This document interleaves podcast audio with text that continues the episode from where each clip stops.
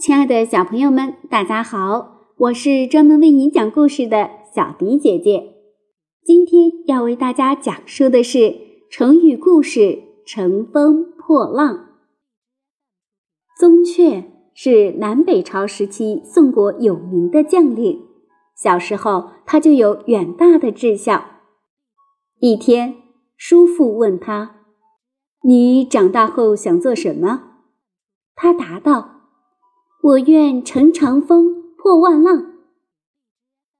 长大后，宗悫进了军队，因为作战英勇，立下了赫赫战功，被皇帝封为镇武将军。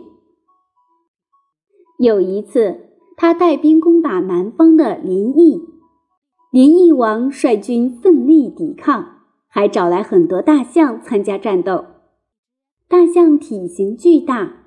打仗的时候冲在最前面，宋军根本不敢靠近。突然，宋却想到，狮子是百兽之王，肯定能吓跑这些大象。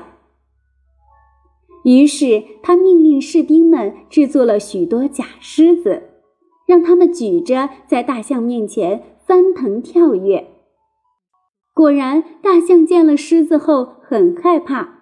都争着逃跑，结果压死、踩伤了很多离异士兵。宋军趁机大举进攻，最终取得了胜利。